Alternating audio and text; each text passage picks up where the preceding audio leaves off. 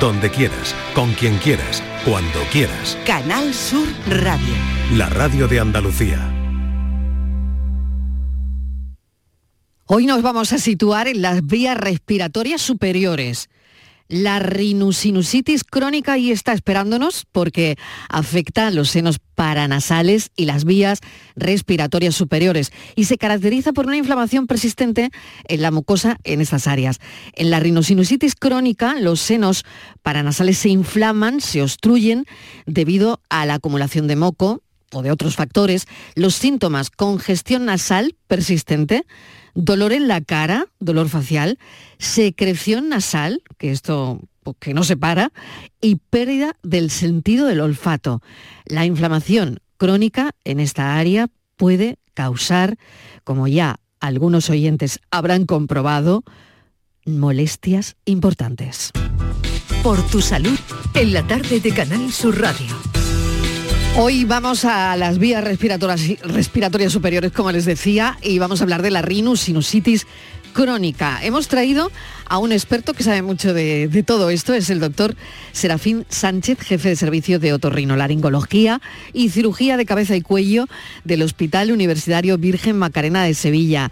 Doctor, bienvenido, gracias por acompañarnos. Gracias a vosotros, buenas tardes. Muy buenas tardes.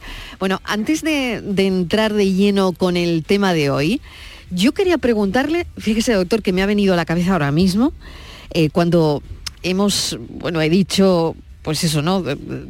He hablado de las vías respiratorias superiores y de la pérdida del sentido del olfato y cada vez que una piensa en la pérdida del sentido del olfato, ¿no? La anosmia, pues se acuerda del COVID, ¿no? Y de la pandemia.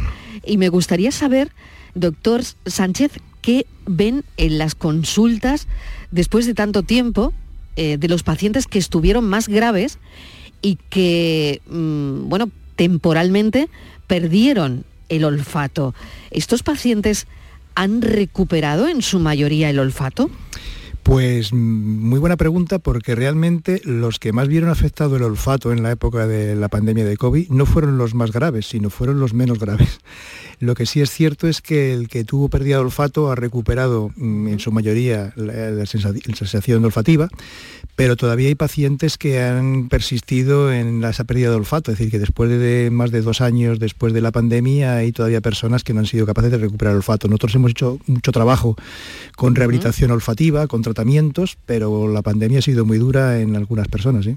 Qué curioso, porque en estos pacientes que han perdido el olfato y que después de dos años no lo han recuperado, em, doctor, hay de todos los estudios que habrán hecho, me imagino, mm, ¿hay esperanza de que lo vuelvan a recuperar algún día?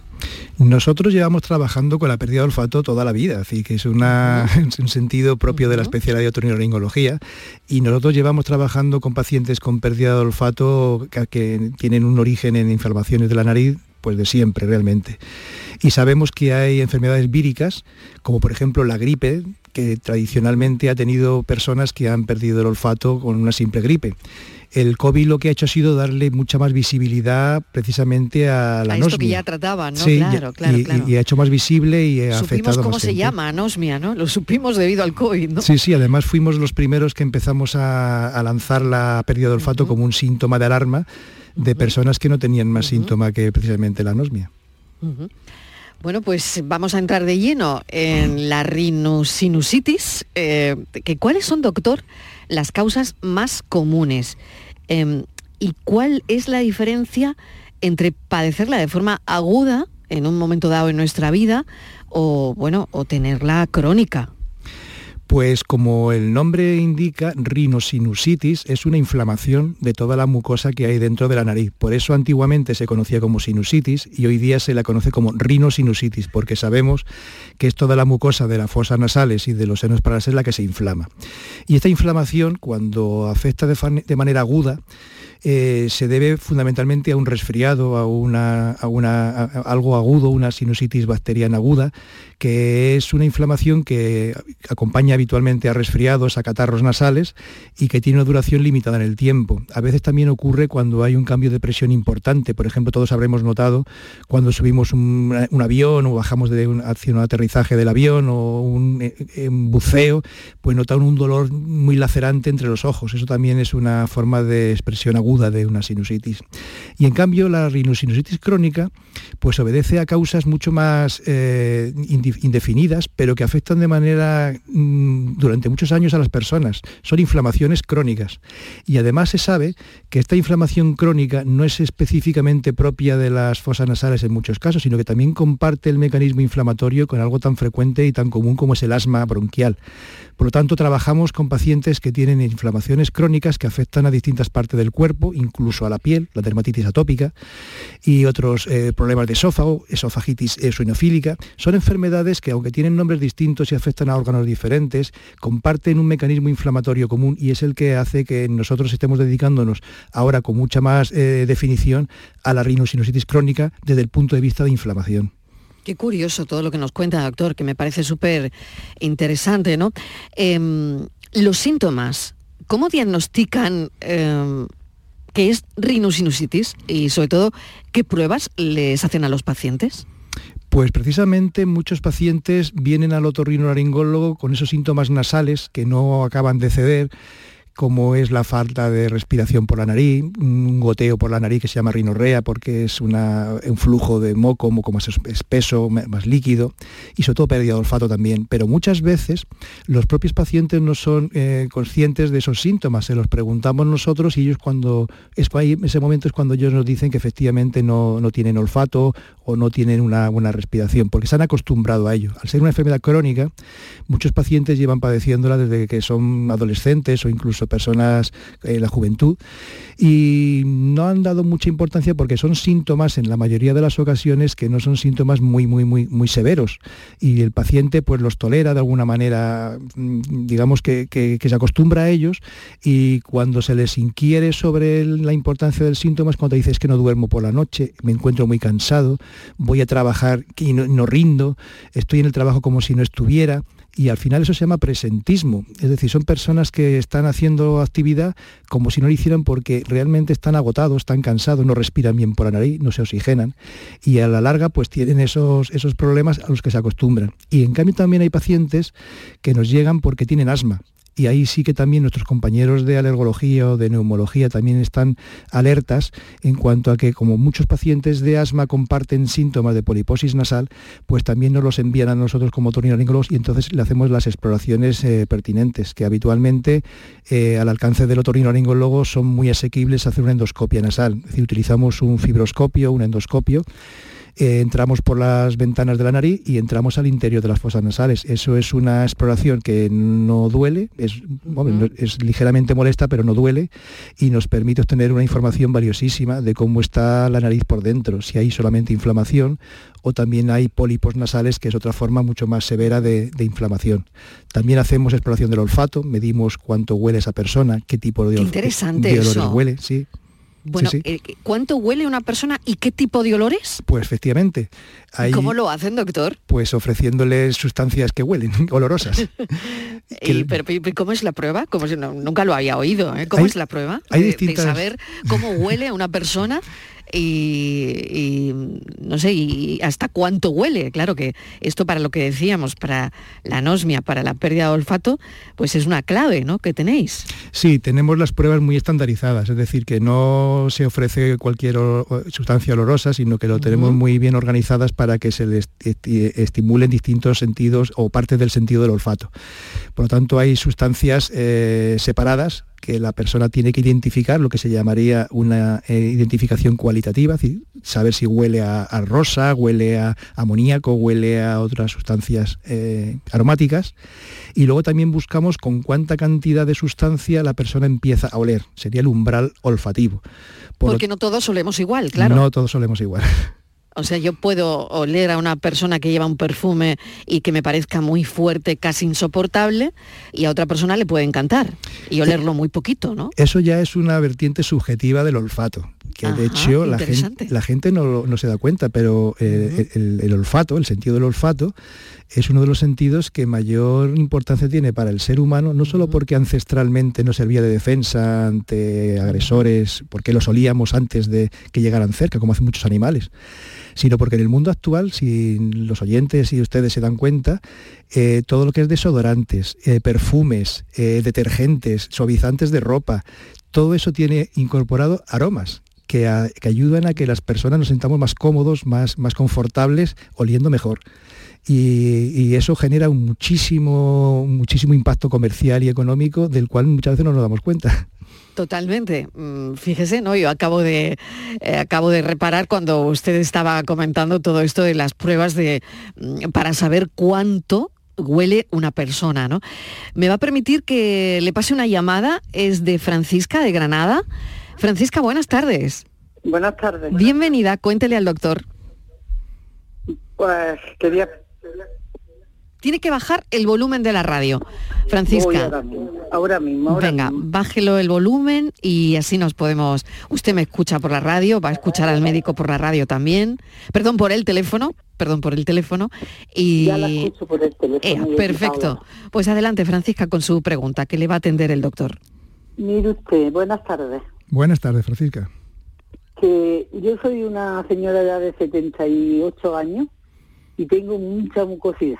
Eso me da, eh, pero no me sale por la nariz, me sale por la boca. Vaya, es que me sale en bocaná, ¿sabe usted? Me desespero, vaya, venga a coger pañuelos, pañuelos, pañuelos. Y, y me desespero yo con eso. Y digo, voy a preguntarle al doctor, yo le iba a hacer otra cosa, que tengo la máquina de dormir. Y yo, pues, ¿será de la máquina? Buena pregunta. Bueno, pues, pues vamos a ver qué le dicen. Sí, buena pregunta, porque si solamente se reduce a lo que nos ha contado Francisca, se supone, ya, ella no lo puede decir, si le han diagnosticado de asma alguna vez o de sinusitis crónica, en ningún momento le han dicho nada de eso, ¿verdad, Francisca?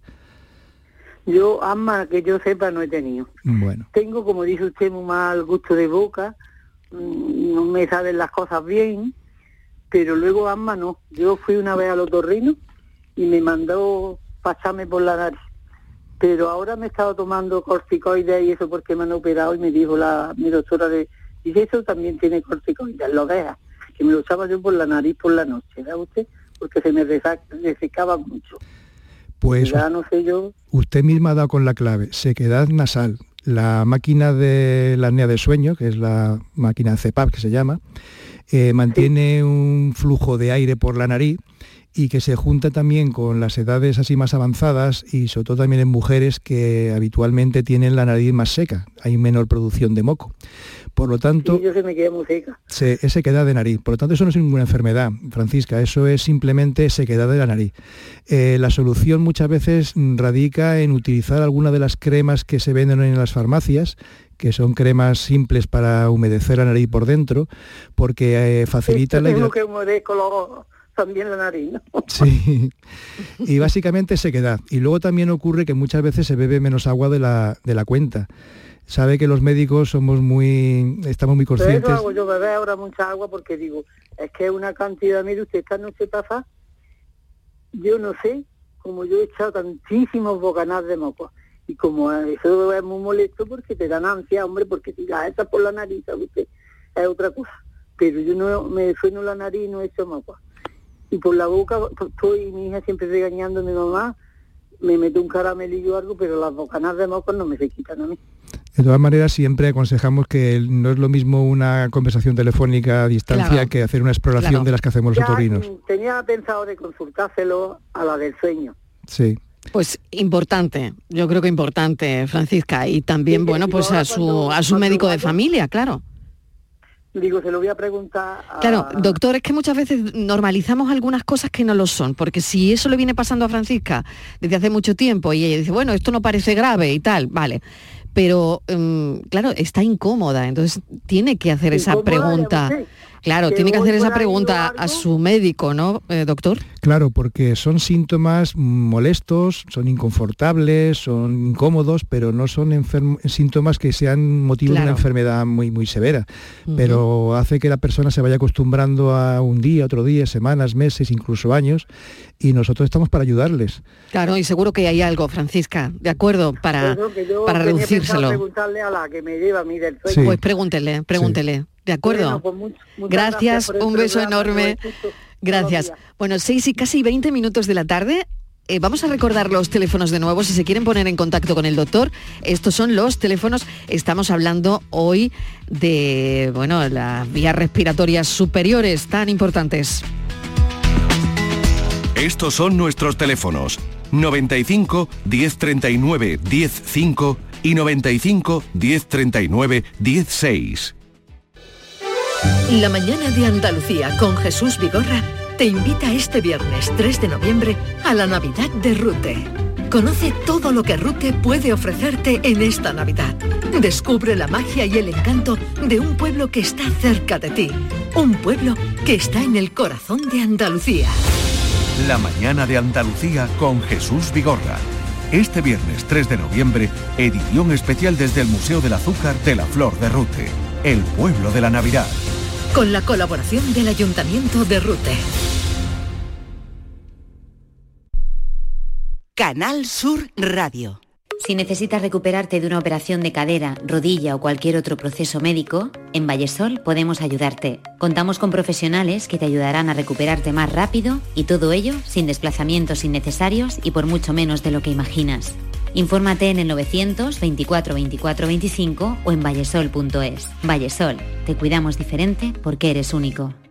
Los Guerrilleros, tapicería y colchonería en Utrera, a precios de fábrica. Cheslong de 3 metros con asientos extraíbles, cabezales reclinables, canapé, dos puffs, cojines decorativos de regalo y telas antimanchas a elegir. Antes 899 euros y ahora solo 499 euros. Sí, sí, has escuchado bien, 499 euros. Y por un euro más televisor LED de 32 pulgadas de regalo. Estamos en Utrera, carretera Carmona número 15 en Utrera, Sevilla. Entregas en 48 horas. Estás estupenda. Gracias. Medicina estética en Clínica Doctor Ortiz hermana y tu hermano también? Ellos cirugía plástica en Clínica Doctor Ortiz. ¿Y el pelo de tu marido? Ah, injertos capilares en Clínica Doctor Ortiz. Ahora en Clínica Doctor Ortiz ampliamos servicios. Ginecología general, funcional y oftalmología. Seguridad, confianza y satisfacción de nuestros clientes. El resumen de la actualidad del día, con toda la información y la última hora del deporte, el análisis de la economía que tanto te afecta, las entrevistas que te aclaran lo que pasa. Todo lo que necesitas saber para estar informado lo tienes en el Mirador de Andalucía, de lunes a viernes, desde las 7 de la tarde con Natalia Barnés. Contigo somos más Canal Sur Radio. Contigo somos más Andalucía. Estos son nuestros teléfonos 95 1039 105 y 95 1039 16. Estos son nuestros teléfonos y si quieren mandarle un mensaje de audio al doctor que hoy nos acompaña, 670 94 30 15, 670 940 200. Estamos en las vías altas respiratorias hablando de la rhinosinusitis, rhinosinusitis crónica. ¿eh? Mm, yo me da mucha curiosidad todo lo que es la divulgación. Voy a hacerle al doctor una pregunta un poco escatológica. Sabemos de qué están formadas las heces, eh, la orina, pero doctor, ¿qué es el moco? ¿De qué está compuesto el moco? El moco fundamentalmente está compuesto por agua también. Al ser una sustancia mm, que genera el cuerpo, la mayoría de las sustancias que genera el cuerpo, su componente principal es agua. Y luego, además del agua, tiene proteínas. Y una de las proteínas principales del moco se llama mucina, mucina, que viene de la palabra moco porque tiene una composición elástica, pegajosa, adherente, que la generan células que hay dentro de la nariz y de los senos paranasales. Por lo tanto, el moco fundamentalmente es agua y mucina. Luego hay otras sustancias que también acompañan al moco y como el moco está, mm, digamos, diseñado para limpiar las fosas nasales y los senos paranasales, las vías respiratorias altas en su, en su resumen, pues tiene también muchos agentes que entran por la nariz, es decir, mucha suciedad, mucho polvo, muchos alergenos, muchas bacterias, eh, mucho eh, polvillo, fragmentos de, de, árboles, todo tiene, todo lo que entra por la nariz, al final se detiene con el moco, que es la primera barrera que tenemos en las fosas nasales. Interesante, nadie me había dado una definición tan buena, doctor, del moco, ¿eh? Que me ha parecido súper interesante. Bueno, eh, vamos a seguir recibiendo llamadas, le voy a pasar una, en este caso, José de Córdoba. José, ¿qué tal? Bienvenido. Bien, y buenas tardes. Buenas tardes, adelante. Mira, yo es que aquí la señora que ha llamado hace, la última que ha llamado... Francisca, sí. Francisca, que te dice que tenía mucha mucosidad. Sí. Y que la nariz le, le dolía y que mm, tenía molestia en la nariz también. Sí. Entonces resulta que a mí también me pasó eso. Yo también tengo la apnea del sueño, lo de la máquina. La máquina, ajá. Y ella quería consultarle a su doctora sobre la máquina. Eso Entonces yo llamé mm, a la señorita que había antes, ayer en, Reina Sofía. Sí, de Córdoba. De la apnea del sueño y le se lo expliqué. Y entonces ella me mandó una máquina nueva, pero con un depósito de agua. Ajá. Y le hidrata mucho más, ¿no? Claro, entonces mm, ese vapor que yo tenía que enchufarla porque tenía un embudo sí. y calentaba el agua la máquina. Y toda la noche, pues entonces eso como era caliente, pues a mí ya no me hacía daño. Entonces a los tres días de tener la máquina, llamé yo a la muchacha, a la señorita, y se lo dije, lo que me digo, que me ha venido estupendamente, ah, que bien. es maravilloso. O sea que, que usted eh, se encuentra bien y ya no, no tiene mm, ese problema que tenía antes de sequedad, ¿no? Yo llevo ya veintitantos años, ¿eh? Y a mí, mm, yo ahora cuando se me va la luz... Claro, ya, ya está el lío montado, claro. Que la máquina no me calienta. Claro. Entonces es que me, mm, bueno, que me hace polvo la, la nariz y gasto un montón de, de, pañuelos. Claro, o sea que vuelve, si se le va la luz y tiene, claro, vuelve otra vez a como estaba en un principio. Por lo tanto, usted eh, eh, ha descubierto que es eh, el, líquido, el agua que le ponen a la máquina lo que a usted le favorece, le, le hidrata y le hace sentirse mejor, claro. Se, calienta, está toda la noche caliente, una temperatura normal. Y eso es maravilloso. pues José, le agradezco mucho la llamada para Francisca porque, bueno, pues Francisca lo tendrá que consultar, pero seguro que le va a gustar escucharle. Que lo consulte que eso es así, ¿eh? Muy bien. eso que el agua es la que le hace el daño ese. Muy bien. Pues Luis, eh, José, muchísimas gracias. No hay de qué. Un abrazo, gracias. No sé si quiere añadir algo el doctor, pero esto está muy bien. Oyentes que cuentan a experiencia a otros oyentes de cómo les va con, la máquina de la apnea del sueño, ¿no? Claro, el, oyente ha expresado clarísimamente que el tema de las molestias nasales eh, con las máquinas de cepa es sequedad y la nariz responde con sensación de incomodidad y sensaciones de molestias que se solucionan eh, creando, recreando un, ambiente más húmedo.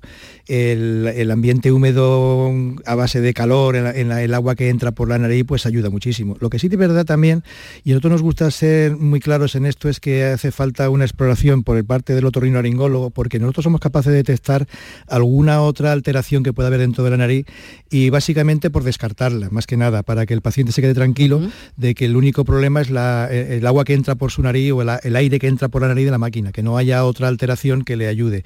Y en el caso de las mujeres nos gusta eh, también valorar mucho que la sequedad se incrementa por el problema hormonal femenino, que conduce siempre a sequedad, no solamente en la nariz, sino en otras partes del cuerpo cuerpo, por lo tanto a veces ayudamos con alguna otra, eh, algún otro fármaco que pueda facilitar también esa sensación de comodidad nasal.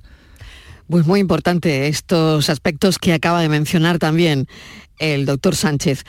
Vamos con Luis de Sevilla, le paso otra llamada. Luis, ¿qué tal? Bienvenido, buenas tardes. buenas tardes, Igualmente, Luis, cuéntele al doctor.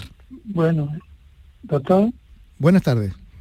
Buenas tardes, mire, soy Luis Flores de Sevilla yo llevo con rinitis, además de otras cosas, pero me llevan en María Auxiliadora y, y en el policlínico atendiéndome de rinitis desde los años, mm, por después de decir que esto está en el año 2013.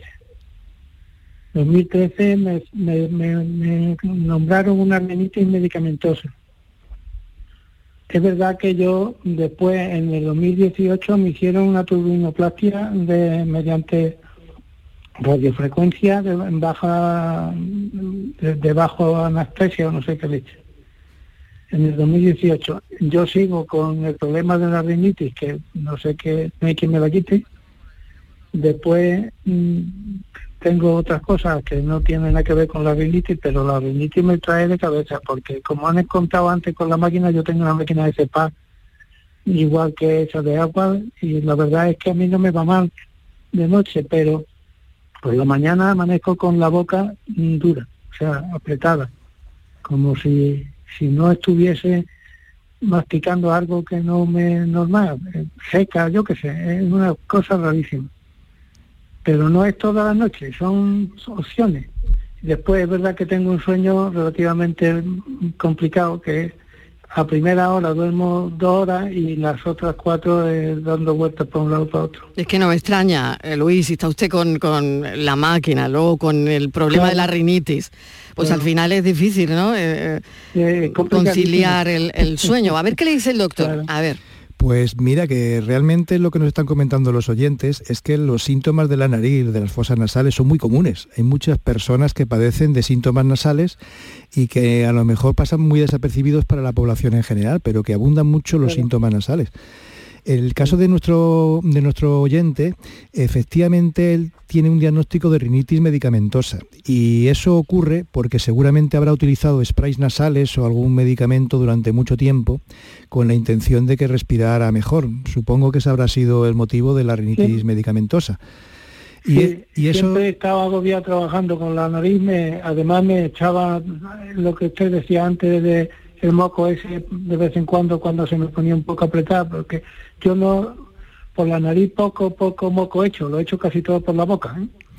Claro, entonces son muchas veces sprays que se adquieren de manera sin receta médica o se adquieren en las farmacias para el tratamiento de los resfriados, en los cuales son súper útiles, son muy útiles los, los, fármacos para respirar mejor, pero tienen una indicación limitada en el tiempo, es decir, no se pueden utilizar más de siete días. Que dando servicio o sea, que, te, adapta a ellos. Claro, y además que es creciente, uno se, se, acostumbra a ellos y cada vez con el paso de los años necesita un poco más de dosis y al final pues son fármacos tóxicos para la nariz. Incluso como le ocurre a usted, incluso aunque se haga algún tratamiento o deje de usar ese fármaco, ese spray, pues ya la nariz tiene un daño prácticamente irreversible, que cuesta mucho recuperarlo. Hay métodos, la verdad es que por eso nosotros tenemos en el Hospital Virgen Macarena, en el Servicio de Otorrinolaringología, tenemos una unidad específica de inflamación nasosinusal, porque somos conscientes de que hace falta ayudar muy específicamente a algunas personas para que se encuentren dentro de un ámbito mucho más reducido de la especialidad. Nuestra especialidad es muy amplia y hace falta concentrar algún tipo de pacientes en consultas muy específicas de inflamación nasosinusal para poderlos ayudar de esta manera de forma más continuada. Claro, como sería el caso de Luis, ¿no? El, caso, que está presentando ahora mismo, ¿no? Sí, pero bueno. yo le digo, perdón, Sí, adelante, claro, claro, adelante. No, que yo le pido a mi doctora que por favor me manda al especialista y me dice que el especialista no puede hacer gran cosa de lo que yo tengo. Efectivamente es una, una rinitis medicamentosa que es difícil de, tratar, pero nosotros tenemos a nuestra disposición pues, determinados tratamientos, determinadas formas de abordarlo o determinadas sustancias que pueden ayudar a algunos pacientes a la hora de mejorar los síntomas, no a curar la enfermedad, porque son enfermedades que realmente cura-cura no tienen, Yo creo que pero sí ayudarlo. Mm. Bueno, pues Luis ya, ya tiene la información, ¿de acuerdo? intentaré ya a mi, doctora que me mande a usted o a otro compañero. Venga, pues muchísimas gracias, un saludo. que haya mejoría, Luis. bueno, eh, vamos a recordar de nuevo el teléfono del programa. Estos son nuestros teléfonos 95 1039 105 y 95 1039 16. Rino sinusitis crónica hoy y quiero hacer hincapié en lo que decía el doctor ahora mismo.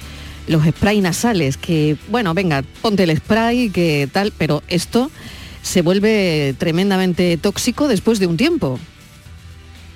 Doctor. Ah, sí, sí, sí, creí que me está... Sí, sí, sí, le preguntaba. efectivamente. Quería hacer hincapié en eso. Sí, efectivamente. Nosotros nos lo recomendamos más de 7 a 10 días cuando hay unos síntomas nasales muy intensos y a partir de ese día ya no utilizarlo, porque aparte de que el cuerpo adquiere una tolerancia importante al fármaco, luego se convierte en adicción y además son fármacos que por el efecto que producen en el cuerpo también actúan sobre la, tensión arterial y a la larga incrementan la presión arterial, por lo tanto genera personas hipertensas o incluso incrementa la tensión arterial de personas que ya lo son de antes. Por lo tanto, es increíble porque parecen total, tan inocuos, ¿no? Y, no, son fíjese, ¿no?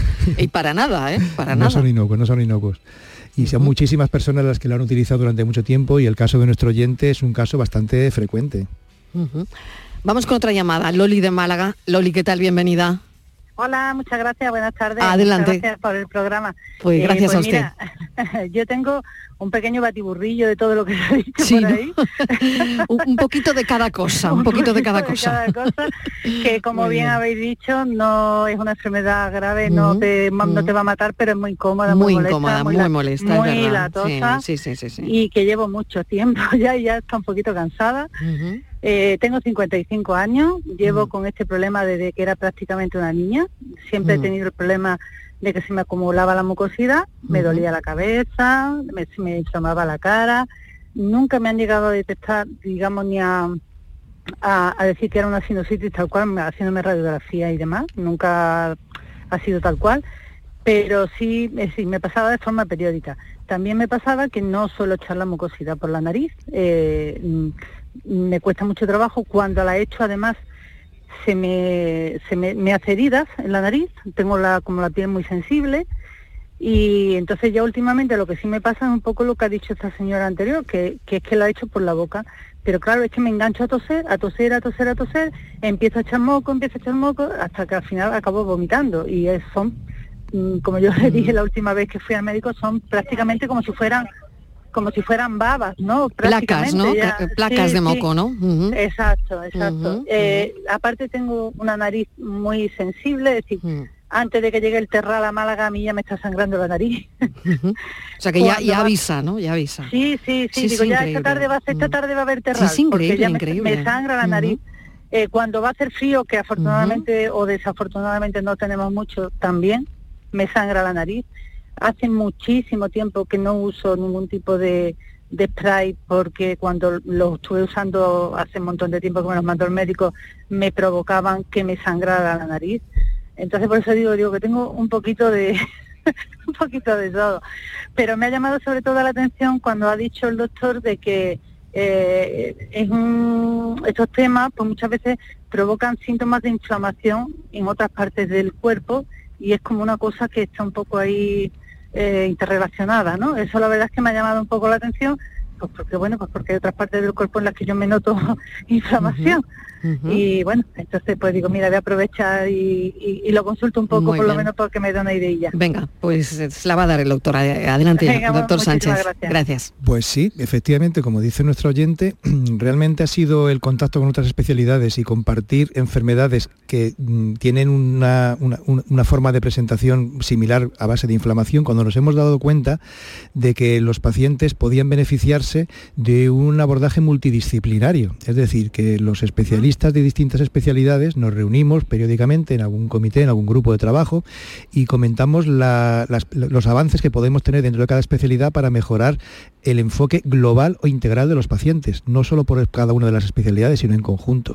Y de esta manera hemos conseguido que haya mejorías importantes en personas que tienen síntomas no solo de, las fosas nasales, sino del asma, de la piel, del esófago, de otras partes del cuerpo, porque además eh, este tipo de unidades son las que se están difundiendo en los hospitales, no solamente andaluces, sino en toda España y en Europa, de tener este tipo de unidades multidisciplinarias donde compartimos conocimientos experiencias y lo que podemos aportar cada una en cuanto a exploraciones y tratamientos. Hay que darse cuenta que también los otorrinolaringólogos somos una especialidad quirúrgica, somos cirujanos, aunque muchas veces la gente no, no, tiene esta percepción, pero nosotros somos cirujanos y además operamos muchísimo, operamos muchas personas de muchísimas patologías, pero tenemos mucha cirugía y podemos ofrecerles tratamientos no a los oyentes que están ahora mismo consultando por la radio su problema, sino a otro tipo de, patologías también severas o también importantes que les podemos ofrecer bastante ayuda. Por lo tanto, que esta oyente tenga la, la seguridad de que los abordajes de multidisciplinarios de distintas especialidades podemos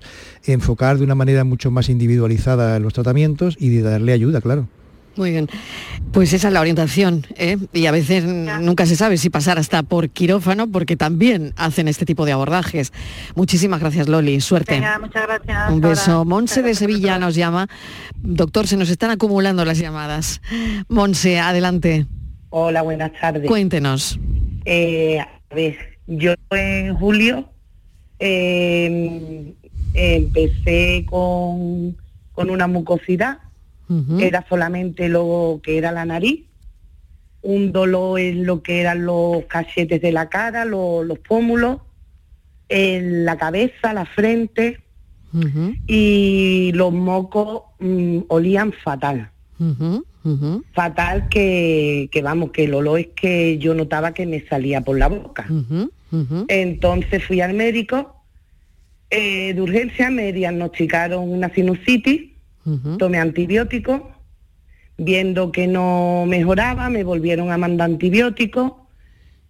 Eh, ya fui a mi médico de cabecera, me dijo que tomara también corticoides y así he estado pues desde julio hasta ahora, hasta el mes pasado que me ha visto el otorrino.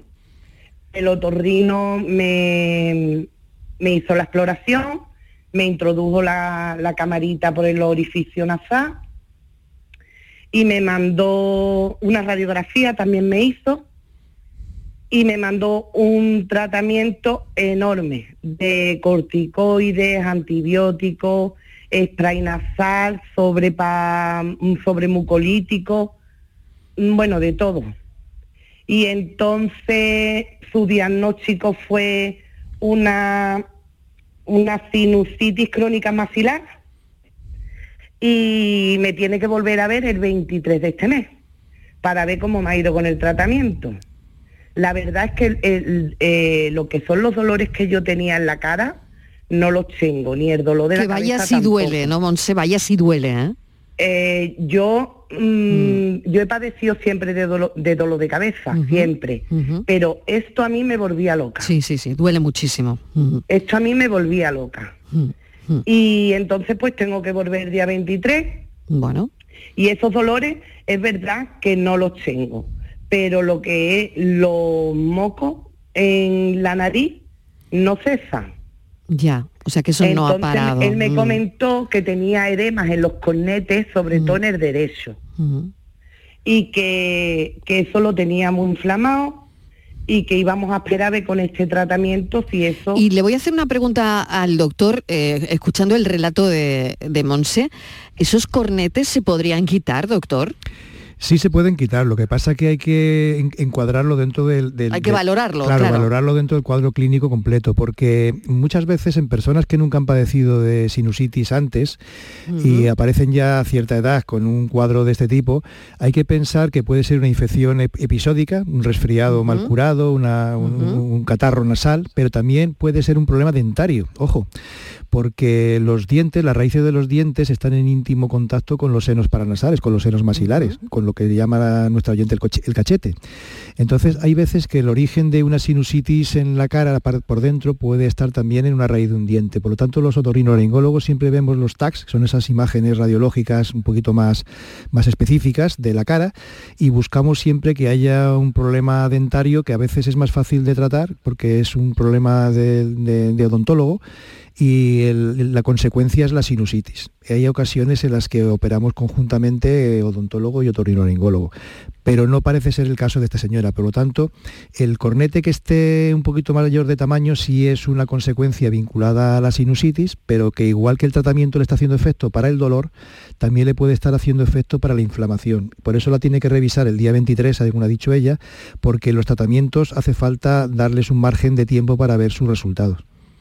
Pues Monse, ya ha oído al doctor, tiempo en este caso y, a ver qué le dicen el próximo día.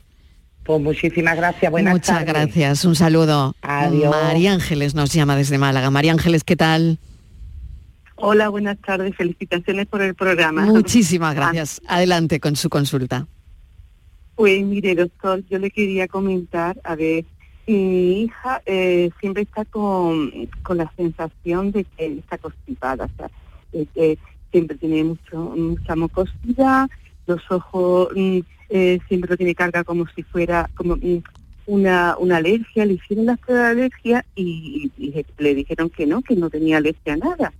Pero sí me hemos dado cuenta de que la nariz se le está torciendo. Puede ser que tenga mm, algún pólipo o algo, no sé, puede ser consecuencia de alguna rinitis. A ver, ¿qué es lo que me, me puede usted aconsejar? muy interesante la pregunta, muy interesante la pregunta, doctor. Mire, en principio no tiene nada que ver una supuesta desviación de la nariz con algo que ocurra dentro como los pólipos. Eso sí pasa, pero en personas que llevan muchísimo tiempo con los pólipos nasales y les llega a deformar la nariz, pero eso no es el caso de una persona joven. En el caso de una persona joven que se le desvía la nariz, ocurre exactamente igual si tuviera problemas nasales por dentro como si no los tuviera. Ocurre en muchas personas que sufren desviaciones del tabique nasal. De hecho, eh, la cirugía que hacemos nosotros como otorrinolaringólogos del tabique nasal es de las más frecuentes, porque hay muchas personas que tienen problemas de respiración precisamente porque tienen desviado el tabique nasal. No es el caso. Si tiene síntomas nasales de que respira mal o que tiene sensaciones incómodas dentro de la nariz y le han hecho pruebas alérgicas, probablemente estemos hablando de lo que comentábamos al principio de la entrevista, de una inflamación crónica de las fosas nasales. Por lo tanto, es motivo de que pueda consultar con algún especialista de otorrinolaringología o de una unidad de, de inflamación nasosinusal o de asma grave o asma en general, porque puede estar relacionada con esas patologías multidisciplinarias que hoy día le damos mucha más importancia al estar relacionadas unas con las otras. ¿De acuerdo, María Ángeles? Muy bien, pues muchísimas, Muchísimas gracias. gracias, que haya suerte y, y, bueno, pues eh, es importante lo que acaba de comentarle el doctor. Vamos con Ángel, que nos está llamando desde Huelva. Antonio me dicen de Granada. Pues Antonio, venga, Antonio de Granada. ¿Qué tal Antonio? Bienvenido. Hola, bu- buenas tardes. Buenas tardes, adelante. Felicidades por el programa. Muchísimas gracias. Todas las tardes y siempre hay algo, parece que nos identificamos con algún síntoma de, Sí. de alguna enfermedad. Sí, es verdad, sí, es Bueno, verdad. yo quería, quería comentarle al doctor, está Sí. escuchando el programa un poco y Ujú. yo llevo con alergia como año, año y algo, ¿no? Como siempre con molestias de nariz. La doctora dice que los parámetros de la analítica salía a un porcentaje bajísimo, pero yo no tengo pruebas de específicas de qué puede ser la alergia. Estoy durante todo el año no tengo problemas de asma ni nada, pero siempre ese moqueo, el picor, picor de ojos, picor de... la- ¿Qué ocurre? Que mm, en los últimos 3-4 meses he notado yo que lo que es la, la- las fosas nasales se me cerraban muchísimo, me costaba muchísimo. Yo tengo también la cepa y me cuesta muchísimo dormir con la cepa porque, en fin, que me cuesta. Son no me adapto todavía y me cuesta muchísimo. Soy también de dormir poca hora y demás, pero bueno, el tema es el siguiente. Yo he notado que en los últimos dos, tres meses lo que es las fosas nasales las notaba yo como muy obstruidas. Y eso ha desencadenado que hace prácticamente cuatro semanas me entré en internet y me he dado la conclusión que luego está en el médico que podía ser sinusitis. ¿Por qué? Porque tuve un dolor facial malísimo, fortísimo, que es parecido a las migrañas, que yo padecí muchos años migrañas también, y era similar, yo lo relacionaba con, con la migraña. Pero la doctora me ha mandado amoxicilina, estoy en el proceso ese, pero yo no he tenido nunca ningún tipo de crisis de, esa, de esas características. No sé si es que la alergia ha desencadenado en esta sinusitis, porque ya tenía, y ahora es verdad que tengo el moco en nariz permanente, permanente. Llevo tres días con, con, con amoxicilina, pero no sé si esa sinusitis, como ha dicho el doctor, puede ser algo transitorio. Nos tenemos que esperar al otorrino también, que estamos a expensas de la cita. Y, y, y lo que sí me cuesta mucho es, yo creo que cuando me pongo la cepa, como tengo las fosas nasales obstruidas, es que no aguanto ni 10 segundos Claro, claro, con la cepa. claro. Pues a ver qué dice el doctor. Eh, tiene además la voz nasal ahora mismo, Antonio, se le nota un poco, no le he oído antes, pero Estoy- parece que sí, ¿no? estoy- Que, que tiene... Estoy en, estoy en Sí. además he tenido, Sí, sí. con el tema de las fosas nasales, la obstrucción, es Mm. que he tenido hasta varias, varias crisis como de ansiedad, es que No no, me podía extraña. respirar nada, era No me una sensación de taponamiento, Mm. pero total, total. Eh, doctor, mm, pues, es pues un, no sé si es un caso agudo, ¿no? Pero es, es fuerte, ¿no? Lo que le pasa a Antonio. Como bien se comprueba con, con Antonio, es mm, la suma de varios factores la que condiciona al final un caso clínico concreto. Él tiene alergia, él tiene una máquina, ha tenido un episodio agudo, es decir, que, nuestra misión como especialistas en otorrinolaringología es discriminar a ver de dónde viene cada síntoma. Si todo es de lo mismo o son cosas que se van añadiendo unas a otras. En principio, la máquina, parece que lleva poco tiempo con ella, le está produciendo una estimulación de dentro de las fosas nasales y reacciona a las fosas nasales siempre con, con inflamación. Esa inflamación puede ser transitoria, es decir, que los medicamentos que está tomando pueden contribuir a que se le reduzca en poco tiempo, o pueden ser que se le mantenga en el tiempo esa inflamación. Para eso estamos nosotros como especialistas, para hacer una exploración del interior de la fosa nasal y ver qué parte de la enfermedad corresponde a qué síntoma, a qué, a qué eh, causa se lo está produciendo. A veces el problema está en que esos cornetes que comentaban antes eh, aumentan de tamaño muy rápidamente como una forma de defenderse ante la agresión que le supone el aire de la máquina. Y en esos casos, cuando pasa un tiempo y el cuerpo se acostumbra, el cornete vuelve a un tamaño normal y ya la persona vuelve a, respirar con normalidad. Pero también es cierto que hay veces que esos cornetes no bajan de tamaño y es cuando actuamos los cirujanos de la nariz para hacer esa turbinoplastia, utilizar la radiofrecuencia y rebajarle el tamaño del, del cornete para que pueda respirar mucho mejor independientemente de que haya tenido un episodio agudo, que a lo mejor ha tenido una sinusitis infecciosa, ha tenido un problema mm, pues muy puntual y que se le va a resolver con el tratamiento que le han puesto. Por eso nosotros nos, gusta hablar de enfermedades crónicas cuando ya ha pasado un tiempo, que estamos en torno a las 12 semanas y los 3 meses, para ver si la naturaleza ha obrado con suficiente premura y ha conseguido resolver el problema o ya tenemos que hacer alguna actuación más, más digamos, especializada.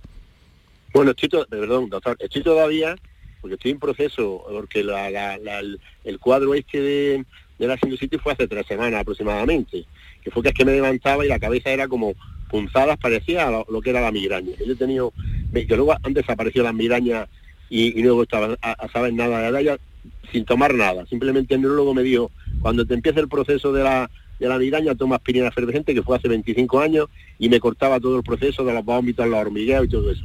Lo que yo quería decirle era que lo que la doctora me mandaba, cuando empezaba a tener las fosas nasales obstruidas, yo tomaba eh,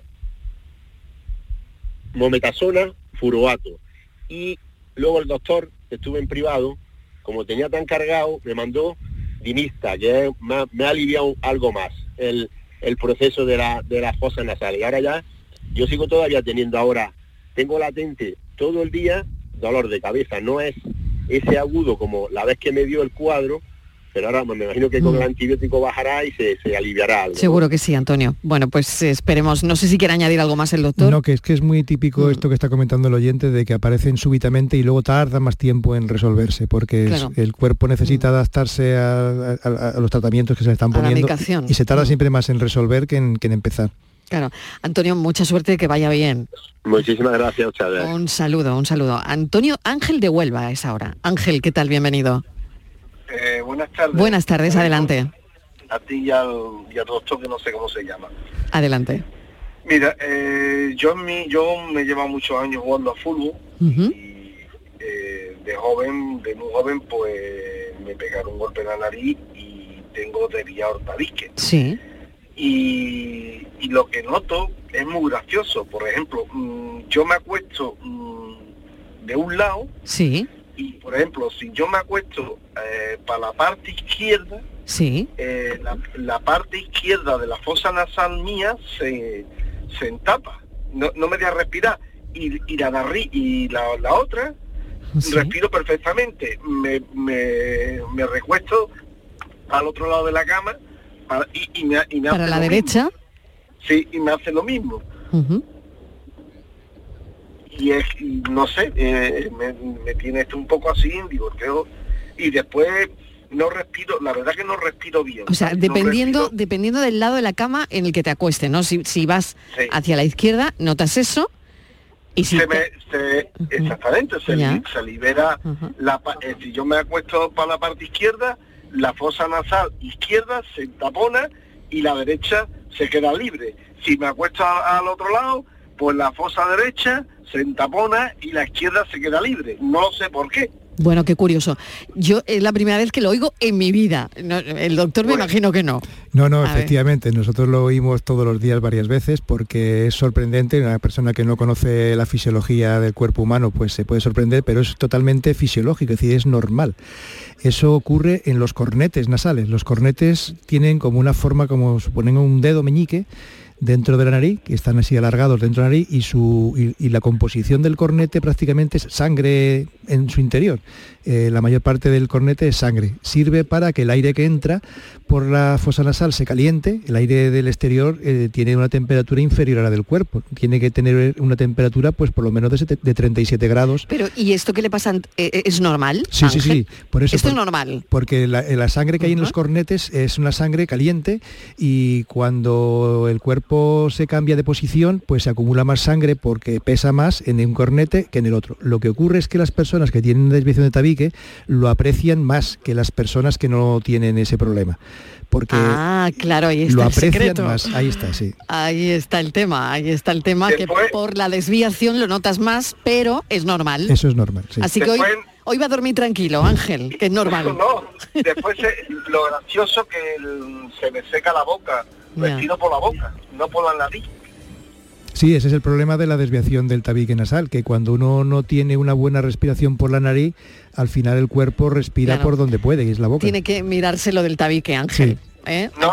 hay, que, mirárselo del ah, tabique, ¿vale? Ya cuando me, que me queda tiempo, poco tiempo para jubilarme, ya estar estar en el tabique. Venga, muchísimas gracias, un beso. Muchas gracias, Mariló. Un abrazo, adiós. Un saludo también al doctor, porque eh, se tiene que marchar ya, el doctor Serafín Sánchez, jefe del servicio de otorrinolaringología y cirugía de cabeza y cuello del Hospital Universitario Virgen Macarena de Sevilla. No se imagina usted la cantidad de preguntas que nos quedan por contestar y también las mías. Así que tendremos que hacer una segunda parte en breve. ¿De acuerdo, doctor? Encantado de solucionar las dudas que pueda haber. Pues es un placer, muchísimas gracias, un saludo. Eh, la pregunta de hoy, ¿la apendicitis siempre causa dolor en el lado inferior derecho del abdomen? ¿O se puede tener una apendicitis sin que duela? Nos lo van a contestar enseguida. La tarde de Canal Sur Radio con Mariló Maldonado. Hay un lugar donde late la historia de Andalucía. Allí el visitante descubrirá el origen de la humanidad, la grandeza del imperio romano, la vida fronteriza y sefardita de Al-Ándalus, la llegada del Renacimiento y la exuberancia palaciega y religiosa del barroco andaluz. Ciudades medias del centro de Andalucía, donde late la historia. La noche está llena de sorpresas, de gente brillante, de momentos inigualables, de espacios y ambientes fantásticos. Hola todo el mundo, ¿qué tal? La noche de Canal Sur Radio con Rafa Cremades. De lunes a jueves, pasada la medianoche. Noche de risas y miedo, noche de viajes y aventuras sin movernos del club porque somos tus amigos y puedes contar con nosotros. Contigo somos más Canal Sur Radio. Contigo somos más Andalucía.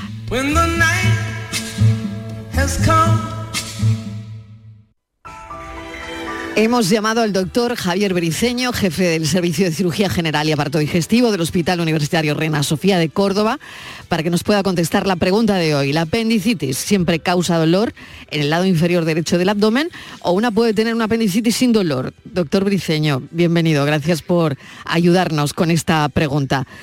Eh, ¿Cuál sería la respuesta? Bueno, buenas tardes, muchas gracias por la invitación. Eh, la respuesta eh, no es sencilla, ¿eh? porque a pesar de que la apendicitis es un, cuadro muy común, que, bueno, muchos de los oyentes probablemente hayan padecido, lo cierto es que no siempre es tan, tan fácil de diagnosticar, ¿no? ¿Por qué? Pues porque el apéndice pues, se localiza, como, como saben, en, el cuadrante inferior derecho del abdomen, lo que nosotros llamamos la fosa ilíaca derecha, y, depende del ciego, ¿no? de una parte del colon derecho. Eh, eso hace que cuando uno inicia una apendicitis, pues bueno, comienza normalmente con un dolor abdominal difuso, es decir, que le duele digamos, todo el abdomen, se acompaña normalmente con náuseas, con vómitos, una sensación de fiebre y algo de, fiebre, normalmente no muy alta, y a las horas cuando el dolor del apendicitis se localiza en esa parte inferior derecha del abdomen, ¿no? Entonces, bueno, el paciente obviamente se siente mal, prácticamente no se puede tocar por la irritación peritoneal y es cuando acude a urgencias, es diagnosticado y eh, generalmente intervenido por, por la apendicitis aguda. Pero eso ocurre más o menos entre un 85% y un 90% de los casos. Porque existe entre un 15 y un 10 y un 15% de los casos en los que el dolor no es tan, tan evidente. ¿Por qué? Pues porque el apéndice eh, puede ser que tenga otras localizaciones, ¿no? Eh, quizás la localización dentro de, la, de, lo extraño, de la anomalía más frecuente es cuando el apéndice se coloca detrás del ciego. En ese caso eh, puede existir una inflamación del apéndice, pero no existe una irritación peritoneal, con lo cual el paciente puede tener cierto malestar, así como un dolor que nosotros llamamos sordo, ¿no? Cierto, cierto malestar, pero realmente no llega al cuadro de, peritonitis característico, ¿no? Eh, en esos casos, pues el, diagnóstico es difícil, porque mm, salvo que el paciente acuda a urgencia eh, y sea explorado por, por un experto en patología abdominal, por un cirujano, eh, a veces son difíciles de, diagnosticar. Y como a los pacientes no les duele, pues suelen ir tarde, ¿no? Suelen ir tarde, me refiero a mm. que no van a las horas, sino que puede ser que vayan pues dos, tres, incluso una semana después, ¿no? De, iniciar el, dolor del apendicitis, ¿no? Con lo cual lo que se forma ahí es como una masa inflamatoria, un, un plastrón, ¿no? Y en otras ocasiones, pues bueno, eh, el apéndice digamos que es caprichoso, ¿no? Porque el ciego es móvil y puede ocurrir que, que bueno, que el apéndice se localice eh, o la punta del apéndice se localice en la, eh, en, la región superior derecha del abdomen, justo debajo del hígado, y se confunda con dolores pues típicos de la vesícula biliar, ¿no? Cuando realmente es el apéndice el que está inflamado. Y otras veces pues ocurre que el apéndice está muy hacia el centro y hacia abajo, ¿no? con lo cual pues existe una irritación, es como si estuviera detrás de la vejiga, ¿no? Claro. Con lo cual pues ahí hay dolores abdominales que no son tan típicos, ¿no? A veces pues aparece incluso con molestias pues, Doctor, lo tengo que dejar aquí. Le agradezco toda su detallada exposición sobre el dolor del apendicitis.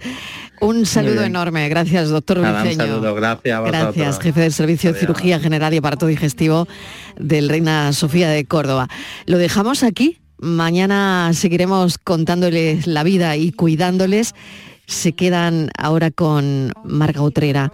Les dejamos con el mirador. Adiós.